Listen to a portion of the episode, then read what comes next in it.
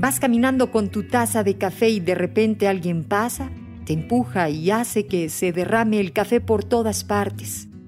¿Por qué se te derramó el café? Pues porque alguien me empujó. Respuesta equivocada.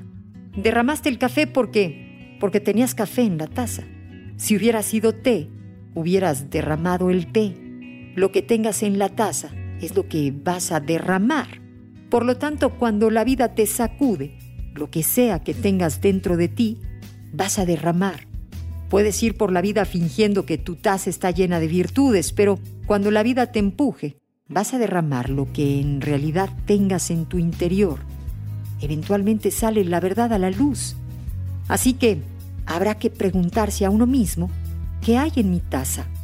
Cuando la vida se ponga difícil, ¿qué voy a derramar? ¿Alegría? ¿Agradecimiento? ¿Paz? ¿Humildad? ¿O coraje?